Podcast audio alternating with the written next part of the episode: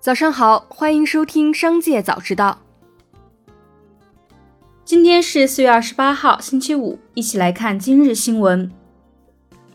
美国媒体关于拜登政府将限制对华投资的密集性报道，引发了中国商务部的关注。四月二十七号，商务部新闻发言人舒觉婷表示，如果报道属实，中方将坚决反对。外媒报道称，对华投资限制的政策已经在内部讨论和酝酿了一年多。美国总统拜登将在未来几周签署一份备受瞩目的行政令，限制美国对中国某些高科技领域的投资。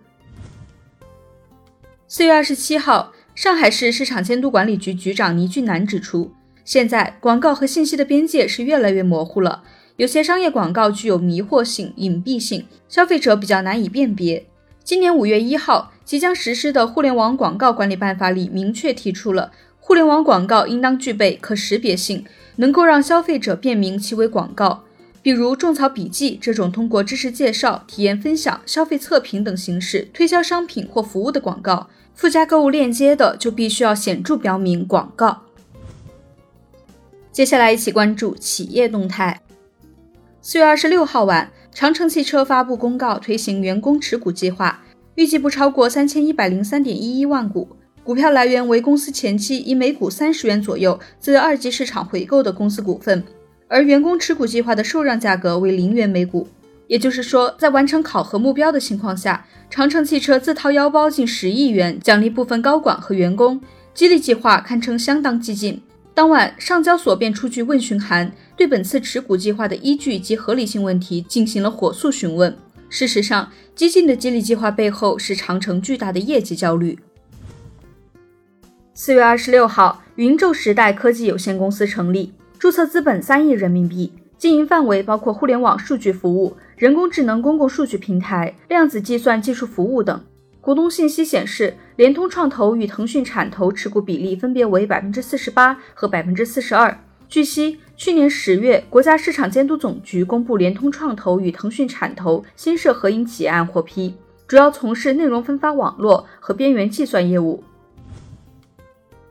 四月二十七号，有网友在社交平台称，在淘宝上有账号盗用自己的真名，并发垃圾信息给他本人。不少网友表示也遇到了相关情况。有类似经验的网友怀疑是平台系统 bug 或用户信息批量泄露。对此，淘宝消费者热线表示，当天已经有多名用户向淘宝反映了这样的问题，已经在积极的排查当中，暂未排查出相关结果。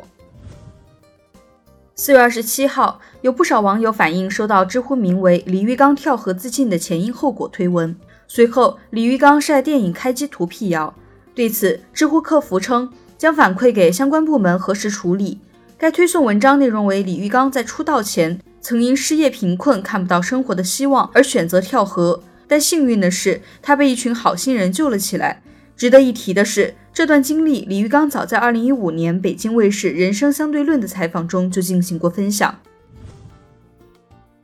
四月上旬至今，宝能汽车的员工和宝能集团旗下优宝利汽车的经销商多次到宝能集团门口与大厅。他们希望能够见到宝能集团的管理层，就欠薪和拖欠车辆的事情得到一个准确的答复。多名员工表示，二零二一年下半年至今，宝能汽车累计拖延了约十二个月的薪水，而一年五月至今没有交纳公积金，社保则拖欠了三个月。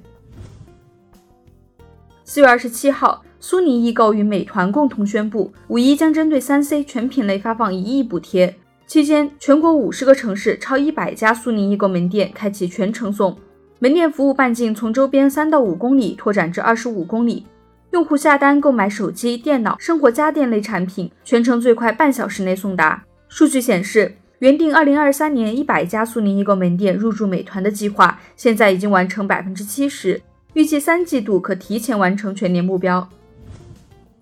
最后，一起来关注产业消息。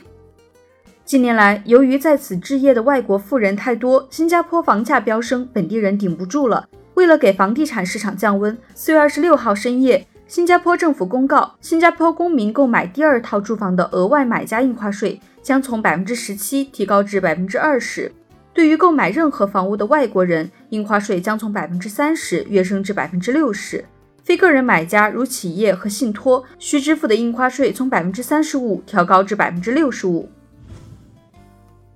据中消协消息，五一假期将要来临，可消费者仍未动，一些地方民宿酒店涨价风、砍单风一致。据报道，有民宿酒店五一价格与平时价格相比大涨五到七倍，更有甚者，部分民宿经营者强迫消费者额外消费才能入住，或者通过毁约让消费者退订的方式，再以高价重新销售。对此，中消协指出。部分商家砍单违约、哄抬价格，扰乱了正常的价格秩序，破坏了消费环境，有损城市形象，不利于提振消费信心，违背了公平和诚实信用的交易原则。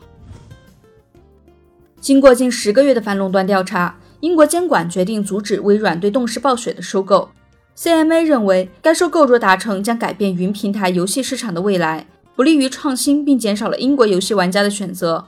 对此，微软表示很失望，并表示不准备放弃。该公司已经证实将对 CMA 的这一决定提出上诉。